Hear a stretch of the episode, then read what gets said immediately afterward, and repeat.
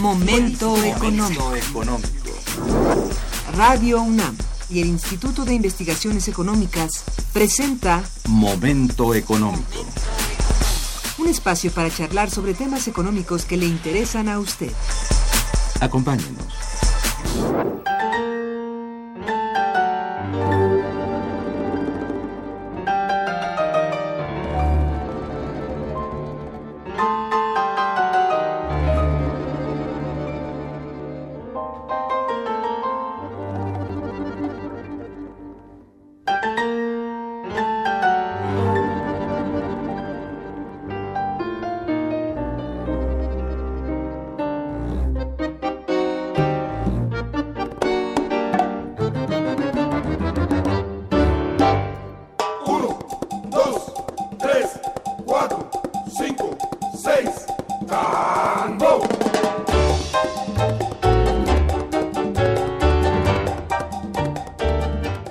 Buenos días, bienvenidos a Momento Económico, coproducción del Instituto de Investigaciones Económicas y Radio Universidad.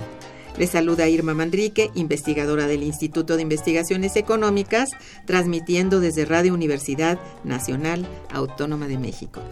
El tema que abordaremos el día de hoy es la política social de nueva generación en México y para ello contamos con la valiosa presencia de nuestras compañeras y amigas, las maestras María de Jesús López Amador, bienvenida María de Jesús. Muchas y- gracias. Y de Susana Merino Martínez, bienvenida Susi. Gracias, doctora Manrique. Bien, la dirección de correo electrónico para que nos envíen sus mensajes es una sola palabra, momentoeconómico arroba unam.mx. También pueden escucharnos a través de la página de internet www.radiounam.unam.mx. De nuestras invitadas. María de Jesús López Amador es académica del Instituto de Investigaciones Económicas de la UNAM, es maestra en género, sociedad y políticas públicas por Flaxo. Participa en el área de investigación de economía del trabajo y la tecnología. Los temas de investigación que ella aborda son condiciones de trabajo de las mujeres y jóvenes, mercado de trabajo femenino, empresa cooperativa y organización del trabajo. Es profesora de la Escuela Nacional de Trabajo Social en la UNAM. Entre las publicaciones más recientes están los siguientes capítulos en libros colectivos. Remesas, migración y desarrollo de, la- de las comunidades indígenas, el caso de Puebla. Otro, Veracruz, migración y comunidades indígenas en remesas, migración y comunidades indígenas. Es de, un proyecto de GAPA y es, está en proceso de edición como libro. La manufactura de la confección en el Distrito Federal, el caso de las cooperativas de producción de uniformes, en políticas públicas para el desarrollo y la competitividad en la industria manufacturera de México. También es un proyecto ah, de la Dirección General de Asuntos del personal académico. Asuntos del Personal Académico. Muy bien. Entonces, entre sus proyectos de investigación destacan las nuevas condiciones del trabajo en el contexto de la globalización económica hacia un nuevo derecho del trabajo, es con financiamiento de CONACIT. Otro es importancia de las micro, pequeñas y medianas empresas en el desarrollo económico y la generación de empleos en México, financiado por DEGAPA también. Susana Merino Martínez es miembro del personal académico del Instituto de Investigaciones Económicas de nuestra universidad. Está adscrita a la unidad de investigación en Historia Económica. Es licenciada en Sociología por la UNAM, maestra en Administración Pública por la Universidad del Valle de México, profesora de la carrera de Relaciones Internacionales de la Facultad de Ciencias Políticas y Sociales de la UNAM, donde imparte las materias de Construcción Histórica de México en el Mundo 1 y Construcción Histórica de México en el Mundo 2. Ha publicado, entre otros materiales, dos antologías para la docencia en coautoría, Tiene un estudio técnico, diversos artículos relacionados con los temas sobre la pobreza y la política social mexicana. Ha impartido diversas conferencias y presentado ponencias en instituciones nacionales y extranjeras. Muy bien. un argumento de mucho peso que llamó poderosamente la atención en el año 2012, es decir, cuando inició la presente administración gubernamental, fue la entonces llamada Cruzada contra el Hambre. Dicha acción, meses más tarde, se convirtió en uno de los eslabones principales de la política social del gobierno en turno. Sin embargo, de un momento a otro y hasta la fecha, poco se volvió a escuchar de dicha cruzada. Hubo cambios en, el, en la sede Sol y tal pareciera como si la política social hubiera sido pues reestructurada, ¿no? Nuestras invitadas del día de hoy han realizado un seguimiento puntual de los sucesos comentados a través de sus investigaciones y han obtenido ciertos resultados que compartirán con nosotros a lo largo del programa. Para dar inicio, comienzo por solicitarles atentamente a nuestras queridas invitadas nos expliquen por qué decidieron realizar esta investigación y cómo está estructurada, organizada o qué rubros comprende. Eh, gracias, eh, doctora Manrique. Buenas tardes a todos. hay diversas razones ¿no? por las que se aborda este tema, pero fundamentalmente son la formación académica, que tenemos, en eh, que tengo yo en este caso, y eh, los grupos de investigación a los que hemos pertenecido ¿no? a lo largo de nuestra vida académica. Em, ¿Cómo está estructurada la, el trabajo que estamos realizando eh, la maestra María de Jesús López Amador y yo? Bueno, consta de tres partes, podría decirse, ¿no? Un panorama de la política económica, de la situación nacional, eh, una segunda parte donde nos referimos concretamente a la cruzada eh, nacional contra el hambre y sus conclusiones. Muy bien. Eh, bueno, no sé, a mí me gustaría complementar un, poco más de lo que señala la maestra Susana Merino. Este mm, el tema de la política social en México es un tema que ha sido trabajado por muchos, muchos investigadores, ¿no? Y más la que se dirige hacia las políticas de combate a la pobreza. Ahí tenemos un núcleo duro de investigación que mm, ha tratado de entender el fenómeno de la pobreza no solamente como un fenómeno histórico, sino también como un fenómeno que traducido en políticas públicas y acciones de gobierno llama mucho la atención a nivel mundial, ¿no? ¿Qué han hecho los gobiernos mexicanos en las últimas tres décadas? Y desde ahí el interés muy particular de cada una de nosotras de recuperarlo como un tema para la reflexión, para la crítica. No solamente por el hecho de, de dar cuenta de un sexenio que está tocando sus puntos finales, sino también porque es un proceso donde lo que más importa que es la calidad de vida de la población, está viéndose mermada y precarizada por una serie de condiciones, ¿no? La pobreza pareciera ser el principal, el principal desafío de toda América Latina, sí. pero se vuelve, en el caso de la política mexicana, en un discurso muy, muy coqueteado por muchos en, en el tema de la política y también con un fuerte sesgo partidista sobre todo, ¿no? Entonces nos interesó estructurarlo, ya lo decía la maestra Merino, nos interesó estructurarlo como en varios momentos. El primer momento, pues recuperar el fenómeno de, la, de las políticas sociales de combate a la pobreza como un componente este, rector del análisis.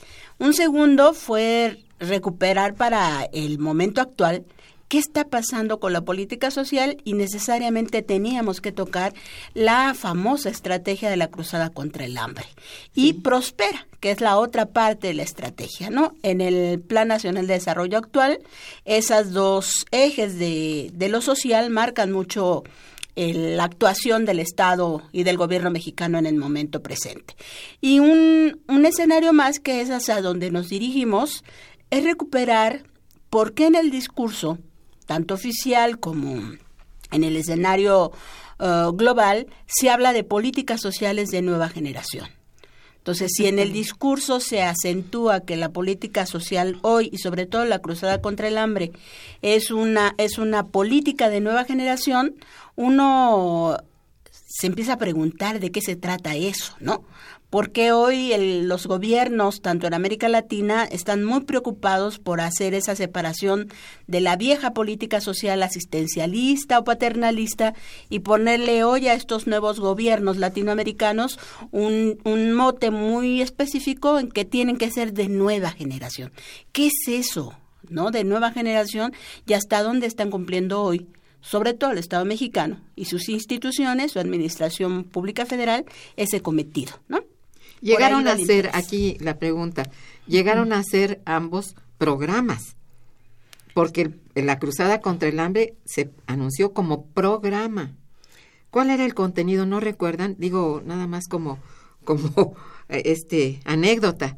¿Cuál era el contenido inicial de la Cruzada contra el Hambre? Bueno, la Cruzada contra el Hambre eh, fue señalaron reiteradamente que era una estrategia, una estrategia que se da a conocer a los veintitantos días de la toma de posesión del actual presidente, en enero de 2013, antes de Prospera. Entonces, en enero de 2013 se decreta la, cruzada, la estrategia cruzada contra el hambre, era una estrategia que de combate realmente a la pobreza alimentaria. ¿no? a la pobreza extrema. ¿no? Y estaba diseñada para eh, ponerla en marcha en 400 municipios.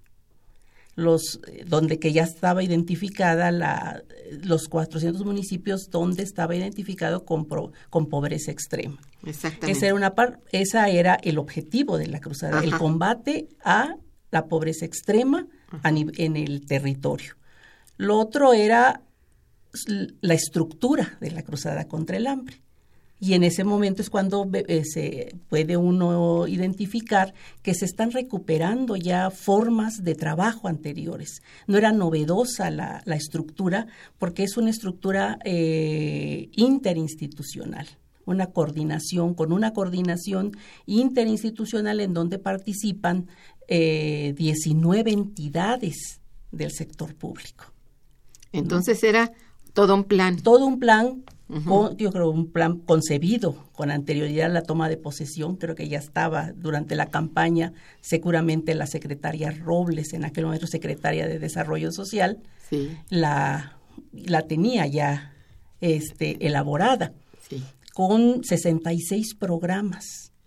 Esa ah, Cruzada Nacional contra el Hambre, aparte de su estructura, eh, eh, tiene 66 programas. Originalmente tenía 66 programas que eh, iban a estar bajo la coordinación de cada una de las entidades que conformaban la, la coordinación interinstitucional. ¿Llegó a echarse a andar algún programa de estos o quedó nada más como, como un documento del programa? Sí, sí se, sí se instrumenta la, la cruzada contra el hambre y con programas específicos por cada una de las entidades, ¿no? La mayoría de las entidades, en su mayoría, fueron son secretarías de Estado. ¿no? tenemos, el, tenemos el dato de que, por ejemplo, Hacienda, 16 programas, Agarpa 5, eh, la Secretaría de Economía 3, la Secretaría de Educación Pública 4, la de, Secretaría de Salud 6 y así podemos, también aparte de las secretarías, tenemos a la Comisión Nacional para el Desarrollo de los Pueblos Indígenas, que también formaban parte de, las 19 entidades participantes, la Institución Nacional de la, el Instituto Nacional de las Mujeres y el Sistema Nacional para el Desarrollo Integral de la Familia. Eran parte de estas este, 19 entidades que, que participarían o que participan, porque existe todavía esta estrategia con mucha menor perfil, mucho menos visible, pero en teoría esta era parte de su estructura. Entonces sigue todavía instrumentada. Sí. En cada uno de estos programas está este instrumentado. Sí. Y está, tiene recursos. Eh, una de las características de, de, la cruzada es que como estrategia no tiene asignado un presupuesto, mm. sino que se trabaja con los presupuestos de cada una de las entidades, de las 19 entidades mm. a la que estoy mencionando no tiene un, un, presupuesto adicional y se, mm. se supone que tiene realmente instancias colegiadas de, mm. deliberación, pero no, tienen un, no tiene un presupuesto a la estrategia como tal. Pues sabemos muy bien digo, y es natural pensarlo, que sin recursos específicos, la realización de cualquier programa es un tanto más bien como, como discurso. Queda a nivel de discurso. Entonces, pues eso es, ah, bueno. Y a la disposición del secretario correspondiente. Pues sí. Porque cada secretaría tiene responsabilidad, cada entidad tiene responsabilidad, tiene la responsabilidad de crear programas específicos para la cruzada, con mm. sus propios recursos, tanto financieros, materiales y humanos.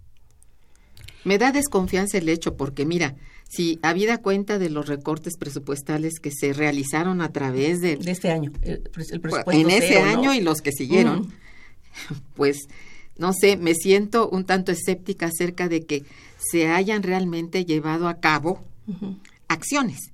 Digo, somos muy buenos planeadores, muy buenos discursistas. No, tienen magníficos documentos, ¿no? ¿Verdad? Tienen magníficos documentos donde la describen. Mm, bueno, es una mm. pena, porque también me, supongo que Prospera va por, ese, por esa índole.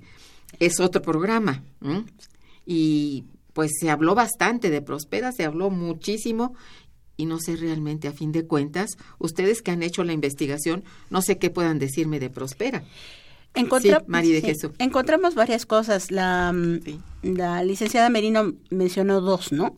que, que se le dio mucho, mucha difusión a la cruzada porque pareciera ser que el gobierno mexicano estaba muy preocupado de salvar una de las principales debilidades de un gobierno, que es la pobreza, y la pobreza más extrema que es la de la alimentación. Cuando hablamos del hambre quiere decir que habría, había una preocupación porque estos em, individuos o personas eh, colocados en esta condición de precariedad totalmente a nivel de condiciones alimentarias, pues había que sacarlos de, de esa condición. Y bueno, toda la estrategia como tal, no, no propiamente un programa, sino por eso tiene esa distinción de estrategia, era conjugar esfuerzos interinstitucionales y ordenar el trabajo de manera tal que se pudiera evitar desperdicio de recursos, programas repetitivos, este poder atacar el problema con mucho más em, eh, con un objetivo mucho más focalizado a este número de municipios y a un total de 7 millones de pobres en esta condición de carencia alimentaria. Y por lo tanto íbamos a poder o por lo, por lo menos decía el, discurso así se iba a poder hacer un mejor eh, tratamiento de esta carencia. En estos tres años, cuatro años que lleva la estrategia como tal, encontramos por ahí que Coneval se ha dedicado a hacer algunas evaluaciones al respecto y sí ha habido eh, cambios en, en las condiciones alimentarias de ciertos grupos de población. Conste, de los municipios que estamos hablando, eh, se seleccionaron municipios de manera indiferenciada en todas las 32 entidades federativas. Por ejemplo, Ciudad de México tiene cuatro delegaciones identificadas con población eh, con esta carencia pero a nivel de toda la República encontramos que son los estados más pobres, Oaxaca, Chiapas, Veracruz, Puebla, Guerrero, Michoacán, ¿no? Son estados con, con una pobreza histórica permanente. Y esta, esta famosa cruzada buscaba atender nuevamente esa forma de pobreza, pero en su forma más extrema, ¿no? Em, ¿Qué se ha logrado? Mm. Los logros han sido muy marginales, decía la licenciada. Ahora se dice poco porque los impactos también han sido pocos, ¿no? Es una, es una estrategia de bajo perfil, ya los, los eh, resultados no se difunden tanto porque se ha logrado muy poco en estas condiciones, ¿no? Sabemos que la política social en sus características fundamentales, este, si no genera políticas activas que tienen que ser una mejor orientadas a generar ingresos y trabajos de calidad y distribuir la riqueza en función de esos ingresos, pues las condiciones con las que marca la acción de un Estado siguen siendo paliativas y amortiguadoras, ¿no?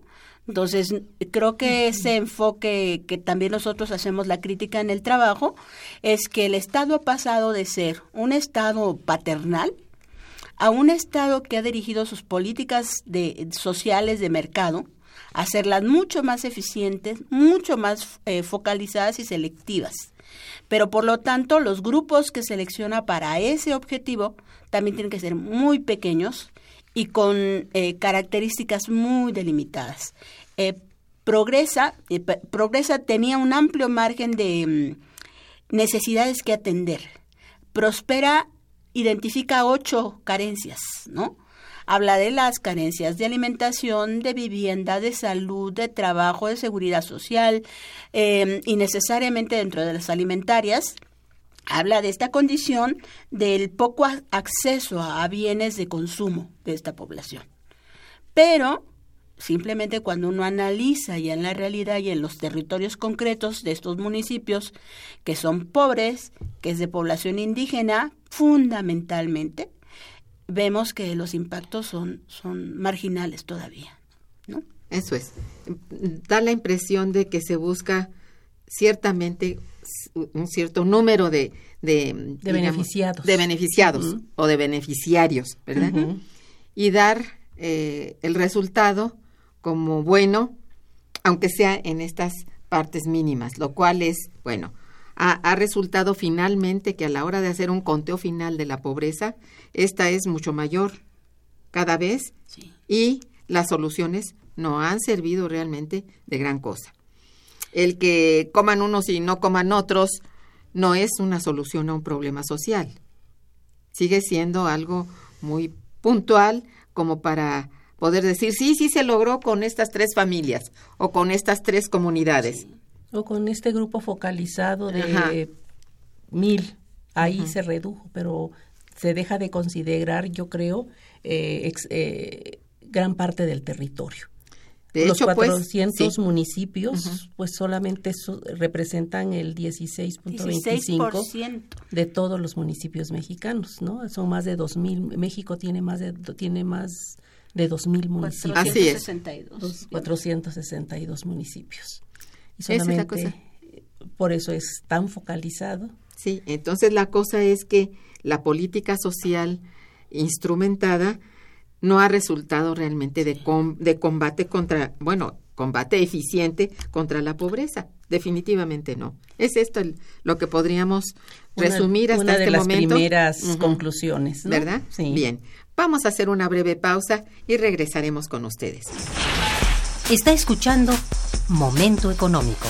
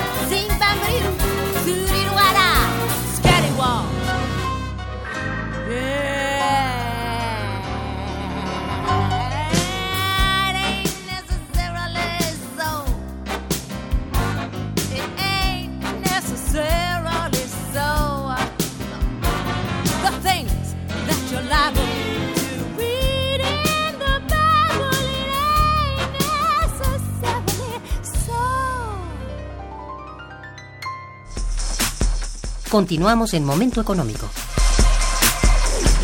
¿En qué consiste entonces o qué es la política social de nueva generación? Ahora sí entramos al tema y, bueno, el tema es política social de nueva generación con este nuevo membrete. ¿Qué queremos decir?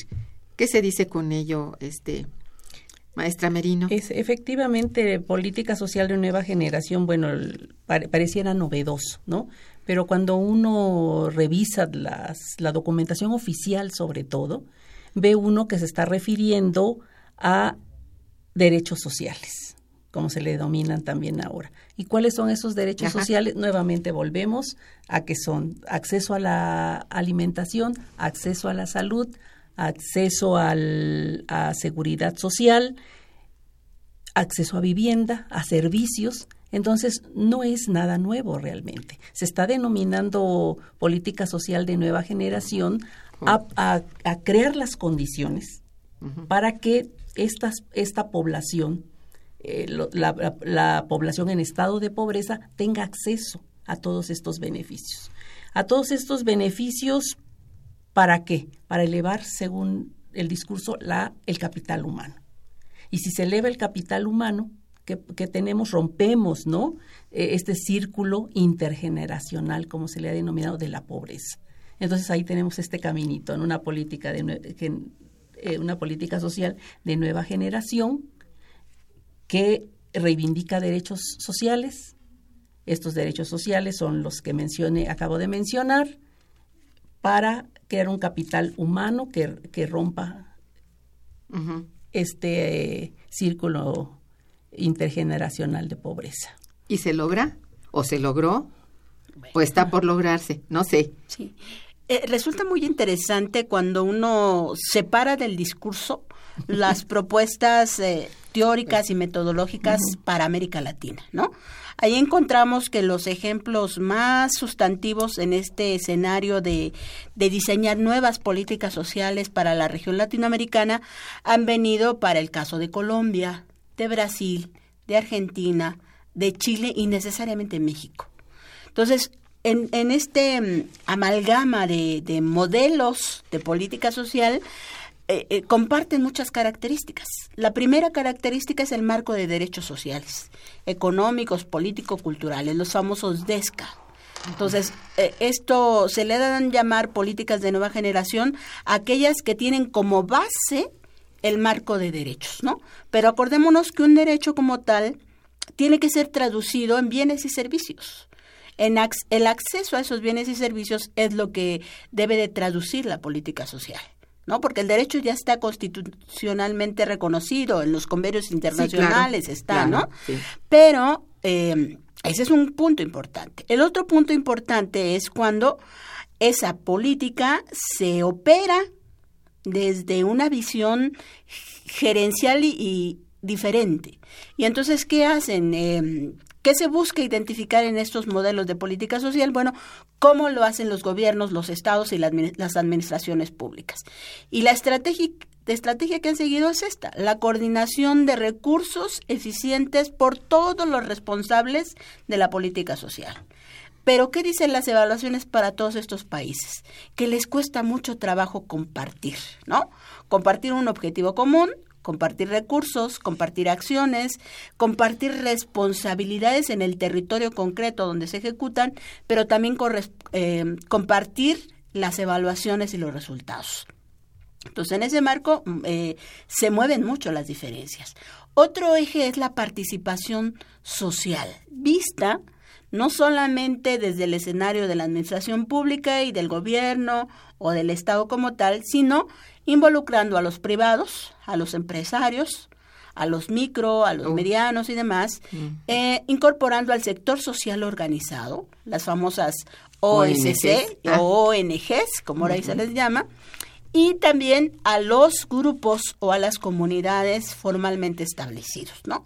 Eh, nosotros observábamos que tanto Prospera como la misma estrategia tenía estos tres, estas tres instancias, ¿no? Una comisión interinstitucional, una serie de secretarias que conforman esta comisión, un, órganos formados en comités consultivos eh, por expertos especializados, y ahí la UNAM participa mucho, y otros grupos que son más hacia abajo de base, que son estos grupos este, de comunidades con unos comités que también deciden sobre qué hay que hacer.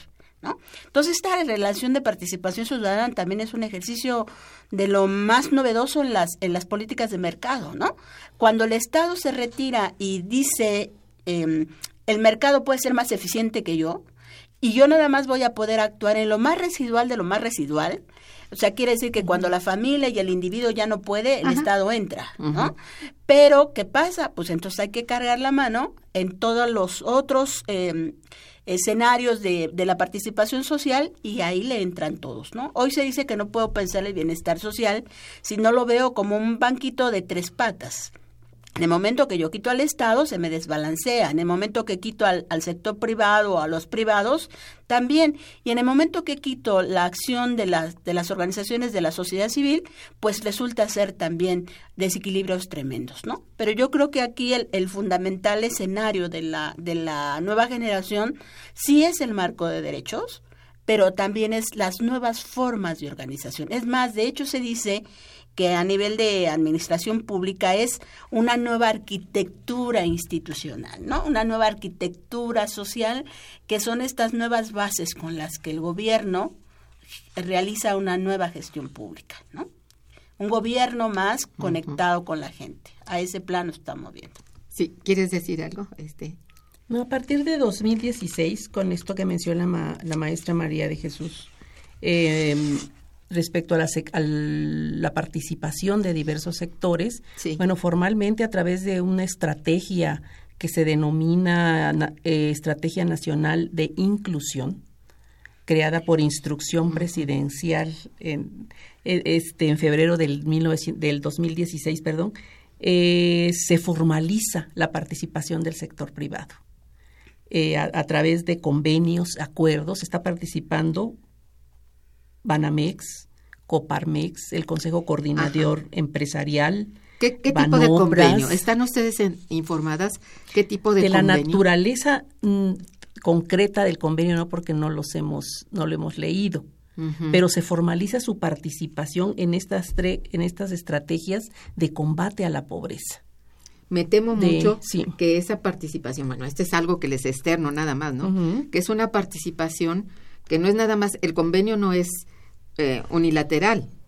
Tiene que ser de alguna manera compensado. Y la compensación, me temo, que es por el lado fiscal. Y eso es. Sí. Entonces, ¿sabes qué? Qué, qué mal. Qué mal porque en realidad hablar ahora de derechos, oye, por favor, derechos están en la Constitución de 1917, por lo menos la más cercana, Reconocidos, claro. Reconocidos. Bueno, eh, ¿qué teníamos que reconocerlos de nuevo? No. ¿Esto le da otro, es de nueva generación porque son derechos? No, claro que no. Son... Los derechos no son nuevos. No son nuevos. Los derechos están allí y se patentizan aún más porque son cada vez más urgentes de que se cumpla con el derecho de cada quien. ¿eh? Tu derecho ciudadano, ¿verdad? Sí, sí, tienes tu derecho ciudadano. ¿A qué? No sabemos todavía porque la misma gente ni informada está. Exactamente.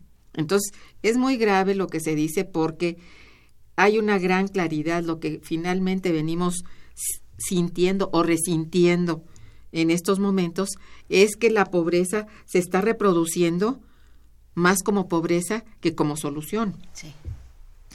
Todos los programas o no sé, eh, como se llamen actualmente, entre Prospera y Combate al Hambre, y, mm, este, por favor, es una forma muy, muy poco elegante, porque ni siquiera elegante es, ¿verdad?, de, de, plantear un mismo problema cada vez más urgente, cada vez más eh, sentido más de cerca por la población, que ya no solamente siente eh, lo duro, sino lo tupido, como dirían aquí, eh, sino es que la condición es de ira. Tú hablas con la gente y está enojada. Molesta. Molesta. Con, desesperanza, no hay, no hay cambio para ningún lado y con mucho miedo además, ¿no? Porque hay otro escenario mucho más complejo que es la violencia en los territorios. ¿no? ¿eh? Entonces, no solamente la amenaza es de que, pues sí, leme mis derechos y que con eso ¿qué sacamos o qué, cuál es el beneficio? Dividir otra vez las responsabilidades entre todos no me parece que esté dividida de ningún modo. Es una, una responsabilidad del Estado. Claro. Es una responsabilidad del Estado, perdón. ¿eh? No tiene por qué, bueno, sí tiene por qué pedir. la responsabilidad a otros sectores. Oye, lo único que hace es darles pie a las empresas, a los empresarios, a que tengan mayores subsidios, mayores eh, prebendas en el sentido fiscal. Y, eso es un grave problema de recaudación, ¿verdad? Y mayor injerencia en el diseño tanto de la política económica como de la política social, incluyendo la política educativa, la política, la política de salud. Pues sí. Entonces, eh, tienen eh, les abren la puerta para intervenir de esta manera.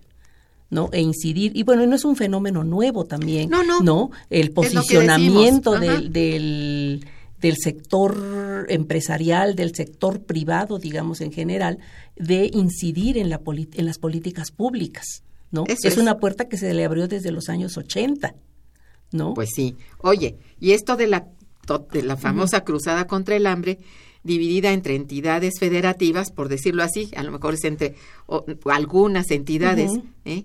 De todos modos sigue siendo una constante. ¿O terminó en algún momento de manera oficial la cruzada contra el hambre? No. No.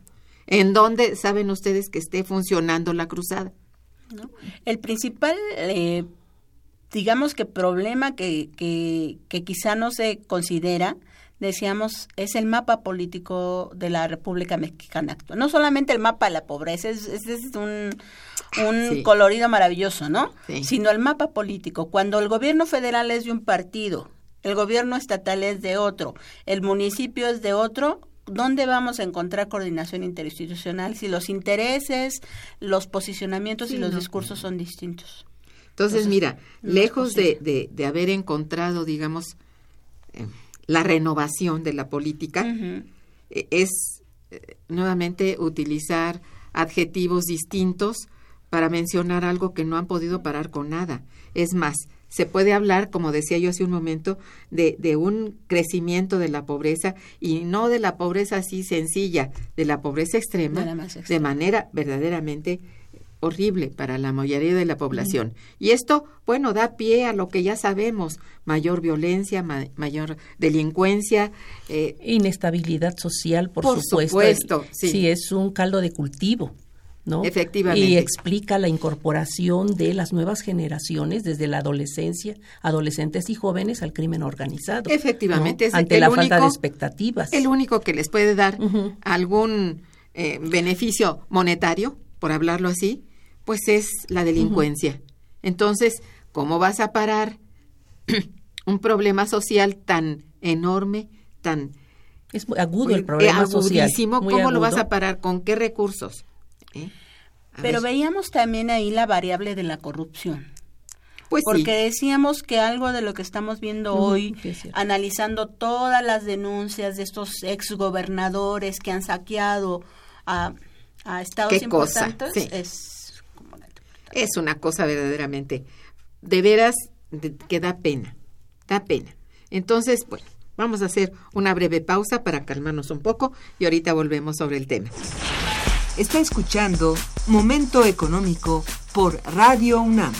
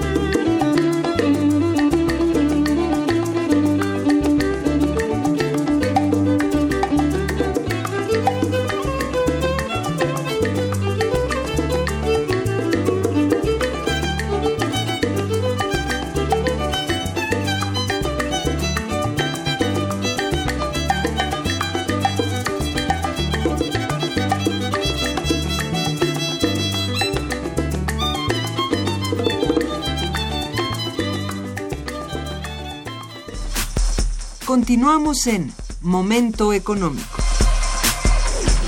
Bueno, seguramente ustedes en, el transcurso de su investigación han buscado resultados. Eh, digo, de la aplicación del funcionamiento ya sea de la cruzada o de Prospera. ¿Ha habido resultados y de qué magnitud o decían ustedes al principio que en ciertas comunidades específicas se ha notado algún, podríamos llamar beneficio, bueno, algún beneficio, pero así en proporción de lo que de lo que es el problema, cómo se observa, cómo lo tienen ustedes contemplado. Bueno, este revisamos algunas de las evaluaciones del Coneval y de, de las evaluaciones que presentan a la cruzada hablan de estas evaluaciones intermedias, ni siquiera son evaluaciones de proceso o de resultados, pero dan algunos cambios. Claro, en, en ejemplos de municipios muy concretitos, hablan de una evaluación para cinco municipios en cinco estados, Guerrero, Puebla, Chiapas, por, por mencionar algunos, pues Estado de México, que es el de los... El Estado de México está presentando un escenario también bastante complicado a nivel de pobreza y de eso no se dice nada, ¿no? Pero este de estos primeros resultados llaman la atención que sí, si solo se evalúa la carencia alimentaria y la capacidad que se ha tenido para mm, satisfacer de alguna manera esas necesidades de alimento, de abasto y de infraestructura, los resultados parecieran ser buenos, ¿no? Este, porque se ha logrado crear alguna infraestructura básica.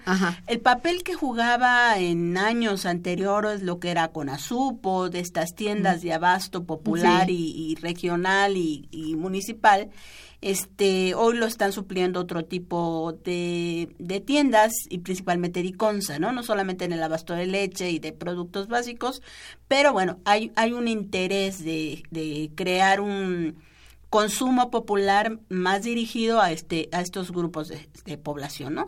Las compensaciones monetarias siguen siendo la base de la política, ¿no? Este, estas transferencias monetarias condicionadas siguen siendo la base de la política.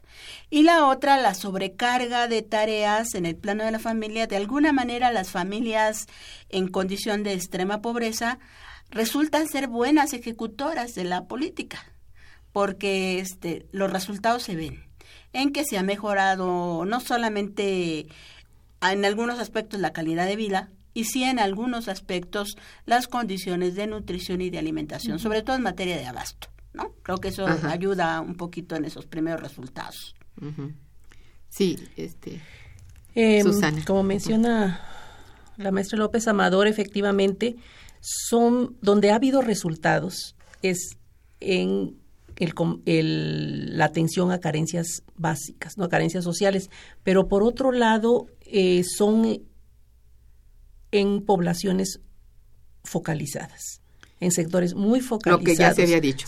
muy focalizados. muy focalizados en donde vemos esta mejoría, ¿no? En, sobre todo en la, el combate a la pobreza alimentaria y a la el combate a la de capacidades también, ¿no? el acceso a la educación y acceso a la salud. El defecto es ese, en que la, el volumen de población beneficiaria es muy pequeño. Si lo comparamos con el, la cantidad de personas, el volumen de personas que son susceptibles de recibir también eso, ese mismo apoyo. Así es. Pero creo que no hay ni la capacidad humana ni financiera para atender al 100% de los que se encuentran simplemente en condición de pobreza, ¿no? Entonces, sí, eso es por, una, la, capacidad financiera, la capacidad en cuanto al, a la estructura con que cuentan todas las entidades que participan en esta, en esta estrategia. Por otro lado, también, eh, creo que ya lo mencionamos anteriormente, es la capacidad, eh, la preparación de los que aterrizan las eh, la política social. Em, se diseñan efectivamente desde el escritorio. Pues sí. Y cuando las aterrizan, quienes van a operar realmente los programas muchas veces no conocen el territorio, no conocen aspectos de la organización social, de la, de la cultura de los diferentes sectores donde van a intervenir. Entonces, eso es un elemento también que va obstruyendo la efectividad, no solamente de esta estrategia, sino de la política social en general. Creo que sí es importante buscar una estrategia que quien, en la cual los que operan los programas sociales conozcan el entorno geográfico, político, social y cultural donde van a actuar. Por otro lado, tenemos, eh, tenemos otro elemento que, que interviene aquí, que es la coordinación, la, la, coordinación entre los diferentes este, sectores de gobierno, el federal, el estatal y el municipal. Eh, hablan, por otro lado, de que los estados y municipios están quebrados. Lo cual es cierto. Eh, sí, es cierto. Bueno, y todos los recursos que, que en teoría se han destinado a la política social, eh, ¿dónde quedaron? Bueno, eso es ah, lo que decíamos al principio. Nos hace sospechar que no llegaron a, su a sus destinatarios. Y tienen, tienen como justificación y lo hay, de que el recorte presupuestal opera y opera en política social justamente. Exactamente. ¿eh? justamente. Si uno lo observa en el presupuesto, es allí. ¿eh? Exactamente. En ese Nadie nos tiene que decir, allí está. ¿eh? Es la primera que se ajusta. Es la primera que se ajusta. Entonces, bueno. Aunado a la corrupción de los gobiernos estatales y municipales. Aunado a que tal es muy probable que quien la opera no tenga los conocimientos que acabo de mencionar. no tiene la capacidad. No. Sí. Pues Entonces, si llegan, llega gente que no se conoce y sin experiencia, sin sensibilidad política y social a operar los programas, incluso hay resistencia y rechazo de la misma población objetivo. Sí, y ha sido mucho siglos de engaño en donde, bueno, la gente prefiere de veras hacerse un lado antes de salir machucada, ¿no? Porque en verdad, sí, no, no solamente no reciben el apoyo, es probable que sean de veras, este, pues no sé, de alguna manera alcanzados por los delincuentes o sabrados mejor, prefieren mantener un perfil eh, este, muy, muy modesto para no, no ser objeto de mayor humillación. Esa es la verdad, ¿no? Y la gente lo dice. Entonces es el problema, pues, a ver, cómo debería ser elaborada una política social más eficiente. Vamos, independientemente de que se llame de nueva generación o no. ¿Cómo podría ser más eficiente? El nombre que tenga, ¿no? Sí, sí. Habría que empezar a combatir todos estos obstáculos que hemos estado mencionando de tenemos el ingrediente de la corrupción que es fundamental su combate. Y esa es cosa de política social. Y eso es cosa de política social, es cosa de ética de los servidores públicos. Entonces hay tantos factores ahí que, que, que, que, atender. Por otro lado, tenemos el ingrediente de que lo acaba de mencionar usted, cómo se refiere al, a la intervención del crimen organizado precisamente en estas regiones más desprotegidas, porque parte de su mano de obra la toman de ahí. Entonces, la propia presencia, la intervención de los, de la, de los programas sociales es una amenaza eh, para el crimen organizado. Y también por eso hay resistencia. Hay lugares en donde hay resistencia. Entonces están combinando una serie de elementos. Es lo que digo. Que la gente prefiere déjenme en paz. Y, exactamente, mejor no me ayuden. exacto. ¿No? es, es muy duro reconocerlo, pero así es. La realidad mexicana es, creo yo, una de las más agudas en el cuadro de la pobreza de América Latina. Eso yo diría. Porque se ve agravada por este asunto de la delincuencia organizada. Es es un problema muy, muy agudo. Y la corrupción. Creo que hay dos elementos por lo mismo. Que, que somos un país, creo, mucho más corrupto que muchos otros países de América Latina, ¿no? Desafortunadamente. Así es. Pero decíamos, hoy también la política requiere, y creo que se ha analizado en este mismo espacio con distintos especialistas, el fenómeno de cómo armar unas políticas macroeconómicas ¿no? Bien tejidas y necesariamente a la par políticas sociales que vayan en, misma concordancia que la generación de empleos, que la inversión, que el gasto público, que lo fiscal, que los estímulos para la productividad. Digo, todo eso tiene que estar armado. De hecho, hoy uno revisa los documentos de, de organismos internacionales y lo primero que señalan es necesitamos políticas en general mejor articuladas, ¿no? ¿Y qué articula una política? Pues un proyecto de nación. Cuando no hay un proyecto de nación que construir, pues cada quien jala por su lado. yo creo que ese es un Has dicho la verdad más grande. Y exactamente, a ese punto convergemos todos, ¿verdad? Sin un proyecto de nación, pues seguimos allí una política social por aquí, una política macroeconómica llamada macroeconómica ASA, ¿verdad? Pues no, no. Tiene que ser bien integrada. Bien, pues vamos a un corte y regresaremos. Quédense con nosotros. Está escuchando Momento Económico.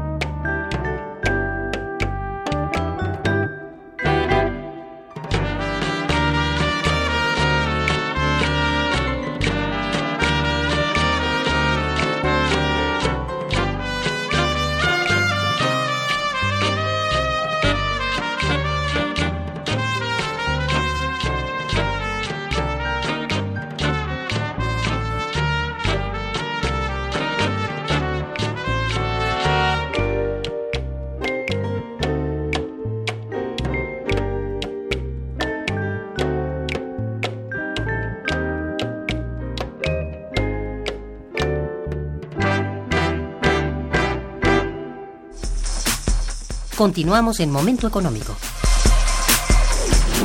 Bien, eh, les pediría simplemente, eh, maestras, si tienen ustedes algunas conclusiones generales a esta altura de la investigación. Claro, es difícil, pero se van tejiendo poco a poco algunas conclusiones. ¿Cuáles serían algunas de las más importantes? Susana. Bueno, estábamos bueno, acaba de, la maestra María Jesús López Amador acaba de mencionar un aspecto muy importante que serviría perfectamente como conclusión o las primeras conclusiones, que sí es, eh, hay que redefinir el proyecto de nación. Hay que redefinir también el pacto social el cual está roto el pacto social, ¿no? Que, que, se, que se genera a partir de un proyecto de nación. Entonces, esa podrían ser parte de las conclusiones, pero también hay que asumir que la forma de distribución de la riqueza hay que redefinirla. Entonces, redefinir el pacto de nación, redefinir el pacto social, redefinir no, las bases de la, de la distribución de la riqueza. Mientras la, riqueza esté tan concentrada, estas desigualdades que hemos mencionado, estas disparidades, van a continuar vigentes mientras no haya la voluntad política de distribuir de otra forma la, de la riqueza. Y en esta redistribución, bueno, creo que un empleo bien remunerado es fundamental para que no se busquen otras opciones al margen de la legalidad, ¿no? Precisamente esta falta de, de, eh, eh, em, de empleos bien remunerados ha fomentado la informalidad. ¿No? El trabajo informal que ha crecido muchísimo y por otro lado la incorporación de las nuevas generaciones al trabajo ilícito también. Pues sí. Entonces creo que podrían irse apuntando eso. Eh, no lo decimos nosotros, lo decimos eh, muchos economistas sobre la que han mencionado esto de la redistribución de la riqueza y la creación de empleos este, bien remunerados. Creo que serían parte de las conclusiones, ¿no? Evidentemente. y, y otros, otros elementos más. Creo que el considerar que la pobreza y la mejora en las condiciones de vida de una población sí tiene que verse históricamente porque hasta ahora ver la pobreza solo como un fenómeno de carácter coyuntural no ha servido. tiene causas estructurales fuertes que hay que remediar desde la estructura del, del modelo económico como tal. eso es. Y tiene también un componente que a la pobreza hay que entenderla como este conjunto de relaciones sociales, ¿no? Y si eso me permite entenderlo así, vamos a ver ejemplos muy, muy concretos. El caso de China, que logró reducir su, su pobreza de más de 400 millones a la mitad, ¿no? Pero decíamos también bajo qué condiciones, ¿no? Más explotación, más este uso intensivo de la fuerza de trabajo, un modelo que ha buscado abrir su, su economía para todos lados, una política proteccionista importante, que por ahí también habría que revisar esa historia. Estamos hablando de otro modelo. De otro modelo, pero que se ha logrado. O sea, si la pobreza fuera algo que existe de naturaleza en todos los países, no tendríamos otros ejemplos, ¿no? Y creo que eso se habla. No es un fenómeno permanente, se puede reducir, se puede cambiar, se puede transformar, claro que sí. sí, sí depende definitivamente de un modelo distinto. Eh, estamos hablando de un paradigma diferente. Diferente, claro. Ahí sí, digo, no estamos en este momento para explicar de bien a bien el nuevo paradigma, pero creo que nuestros radioescuchas ya tienen una idea muy clara de cuando hablamos de un cambio de paradigma. Pues les agradezco muchísimo eh, su presencia al programa Momento Económico y de veras eh, compartieron con nosotros conocimientos muy valiosos. Les felicito realmente porque el proyecto es muy importante. Muchas gracias a ambas. Estuvo en los controles técnicos Paquito Mejía, en la producción Araceli Martínez y Santiago Hernández, en la conducción y coordinación una servidora Irma Manrique, quien les desea muy buen día, pero mejor fin de semana. Gracias. doctora, por la oportunidad de venir a platicar con su auditorio. Fue muy importante. Gracias. Gracias.